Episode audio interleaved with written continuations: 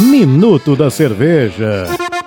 Episódio 8. Iremos falar sobre água, a água cervejeira. Para se fazer uma boa cerveja, a água é fundamental ter grande potabilidade, ou seja, ser potável. A água ela é 95% do composto da cerveja. Então, dependendo do estilo da cerveja que vai ser produzido, é muito importante a questão de concentração de sais, sais minerais e também a questão de pH da água. Para se fazer uma cerveja com pouco corpo, é necessário uma cerveja com pouco sais, uma cerveja de água mole. Se for fazer uma cerveja é, Dunkel, Stout, uma cerveja que tem muito mais robustez na questão de malte, ela tem que ter muito mais sais, muito mais carbonatos. Então, a água ela é fundamental. Hoje, na Bierbaum, é utilizado um processo de estação de tratamento de afluente, que é a osmose reversa, onde se retira todos os sais da água, se corrige posteriormente para cada receita que vai ser produzida.